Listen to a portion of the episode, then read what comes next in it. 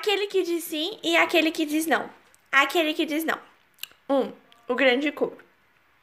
O mais importante de tudo é aprender a estar de acordo. Muitos dizem sim, mas sem estar de acordo. Muitos não são consultados e muitos estão de acordo com o erro. Por isso, o mais importante de tudo é aprender a estar de acordo. O professor. Eu sou o professor, tenho uma escola na cidade e tenho um aluno cujo pai morreu. Ele só tem a mãe que cuida dele, agora. Vou até a casa deles para me despedir, porque estou de partida para uma viagem às montanhas. Posso entrar? O menino responde: Quem é? Oh, o professor está aqui, o professor veio nos visitar. Por que faz tanto tempo que você não vai à escola na cidade? Eu não podia ir, minha mãe ficou doente. Eu não sabia. Por favor, vá logo dizer a ela que eu estou aqui. Mamãe, o professor está aqui. A mãe, sentada numa cadeira de madeira, respondeu: Mande entrar. Entre, por favor. Os dois entraram. Logo em seguida, o professor disse: Faz muito tempo que eu não venho aqui. Seu filho diz que a senhora tem estado doente. Está melhor agora? Não se preocupe com a minha doença. Não há de ser nada. Fico contente de ouvir isso. Eu vim me despedir de vocês porque amanhã eu estou de partida para as montanhas numa viagem de estudos. Porque na cidade além das montanhas moram os grandes mestres. Uma viagem de estudos nas montanhas? É verdade. Eu já ouvi dizer que os grandes médicos moram lá. Mas também ouvi dizer que é uma caminhada perigosa o senhor pretende levar o meu filho? Numa viagem como esta, não se levam crianças. Bom, eu espero que o senhor volte com saúde. Agora eu tenho que ir embora. Adeus. O menino, seguindo o professor, disse: Eu tenho que dizer uma coisa. A mãe escuta da porta. O que é? Eu quero ir com o senhor para as montanhas. Como eu já disse, a sua mãe é uma viagem difícil e perigosa. Você não vai conseguir nos acompanhar. Além disso, você pode querer abandonar sua mãe, que está doente. Fique, é absolutamente impossível você vir conosco. E porque a minha mãe está doente, eu quero ir com você para poder buscar para ela os remédios e instruções com os grandes médicos na cidade, além das montanhas. Mas você estaria de acordo com todos os imprevistos que poderiam surgir durante a viagem? Sim. Eu tenho que falar com a sua mãe novamente. Eu estou aqui de novo. Seu filho disse que quer vir conosco. Eu expliquei que ele não poderia deixar a senhora sozinha e doente, e que, além disso, é uma viagem difícil e perigosa. É absolutamente impossível você vir conosco. Eu lhe disse, mas ele respondeu que tem que quer ir à cidade além das montanhas buscar remédios e instruções para sua doença. Eu ouvi suas palavras e não duvido que o menino disse que ele gostaria de fazer a caminhada perigosa com o Senhor. Meu filho, vem cá. Desde o dia em que seu pai nos deixou, eu não tenho ninguém a não ser você ao meu lado. Você nunca saiu de minha vista nem do meu pensamento. Por mais tempo que eu precisasse para fazer a sua comida e arrumar suas roupas e ganhar dinheiro. É como a senhora diz, mas apesar disso, nada vai poder me desviar do que eu pretendo. Todos logo em seguida falam: Eu vou, ele vai, fazer a, a perigosa caminhada e buscar remédios e instruções para a sua, a minha doença, na cidade além das montanhas. O grande cobro. Eles viram que nenhum argumento podia demovê-los. Então o professor e a mãe disseram numa só voz: Muitos estão de acordo com o erro, mas ele não está de acordo com a doença, e sim em acabar com a doença. A mãe ainda disse: Eu já não tenho mais forças. Se é assim que tem que ser, vá com o professor, mas volte logo.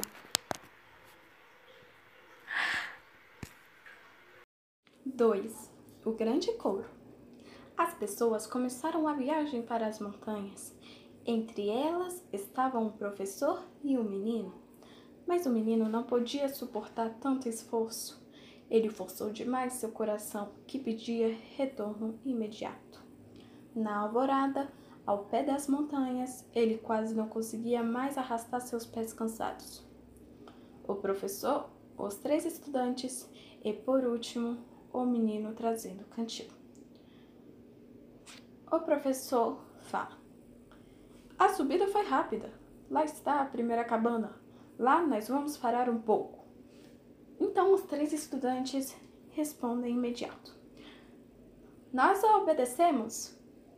Eles sobem no extrato e o menino vá em direção ao professor. Eu tenho que te dizer uma coisa. O que é? Eu não me sinto bem. Pare! Quem faz uma viagem como esta não pode dizer essas coisas. Talvez você esteja cansado por não estar acostumado a subir montanhas. Pare e descanse um pouco. Ele sobe no extrato. Parece que o menino ficou doente por causa da subida. Vamos perguntar ao professor? Sim, perguntem. Então os três estudantes se dirigem ao professor. Nós ouvimos que o menino ficou doente por causa da subida. O que há com ele? Você está preocupado com ele? Ele não está se sentindo bem. É só isso. Ele está só cansado por causa da subida. Então você não está preocupado com ele? Em uma longa pausa. Vocês ouviram? O professor disse que o menino está somente cansado por causa da subida, mas ele não está ficando com uma aparência estranha. Logo depois da cabana vem a passagem estreita.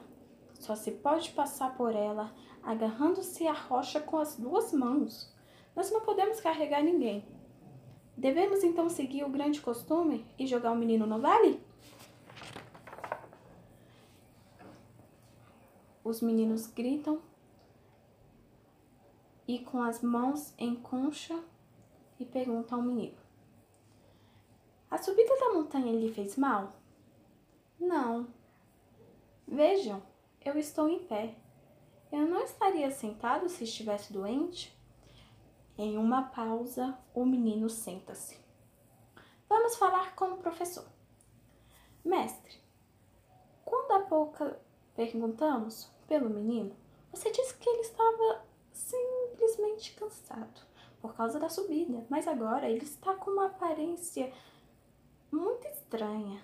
Olhe, ele está sentado. É terrível ter que dizer isto, mas há muito tempo reinou um grande costume entre nós. Aquele que não pode continuar será jogado no vale. Como? Vo como? Vocês querem jogar este menino no vale? Sim, é a nossa intenção. É, é um grande costume. Eu não posso me opor a ele.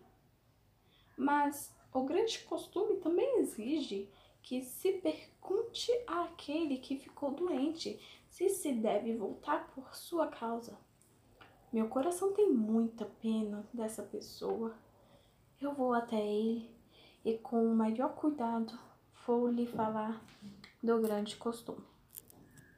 Faça isso, por favor. Eles se colocam frente a frente. Os três estudantes e o grande coro falam. Nós vamos lhe perguntar se ele quer que se volte por sua causa. Porém, mesmo se ele quiser, nós não vamos voltar, e sim jogá-lo no vale. O professor se dirigiu até o menino. Presta atenção. Há muito tempo existe a lei que aquele que fica doente numa viagem como esta tem que ser jogado no vale. A morte é imediata, mas o costume também exige que se pergunte àquele que ficou doente se deve voltar por sua causa. E o costume exige que aquele que ficou doente responda: Vocês não devem voltar. Se eu estivesse em seu lugar, com que prazer eu morreria? Eu compreendo.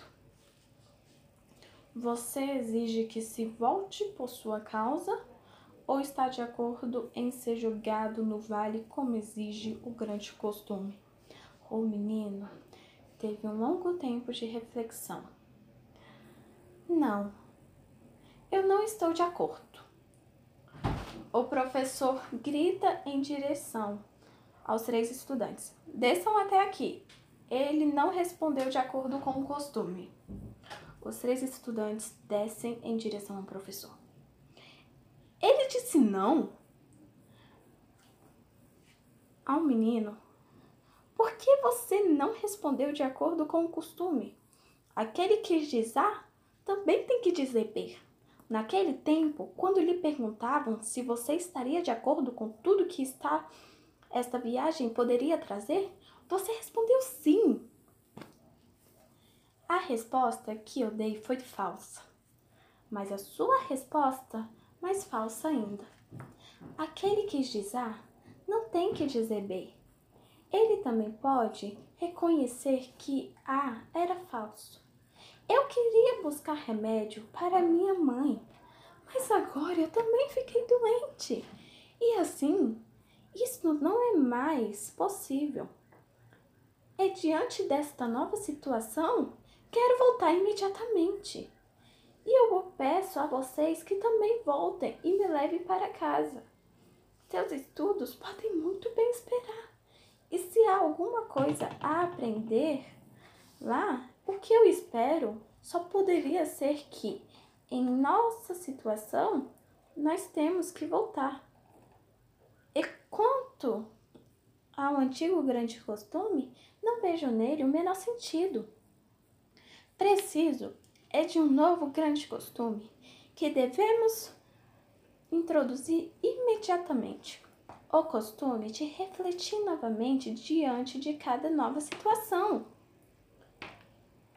Os três estudantes perguntam ao professor: O que fazer?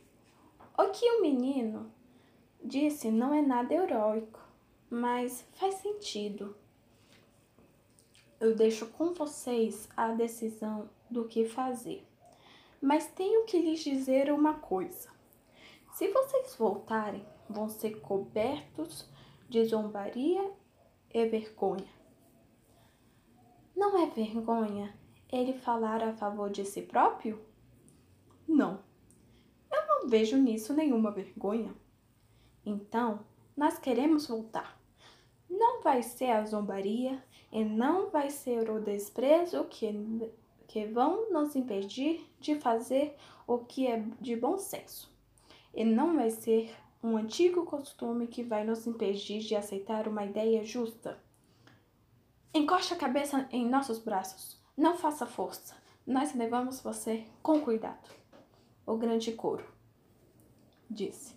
Assim, os amigos levaram o amigo e eles criaram um novo costume e uma nova lei. E levaram o menino de volta, lado a lado, caminharam juntos ao encontro do desprezo, ao encontro da zombaria, de olhos abertos, nenhum mais covarde do que o outro.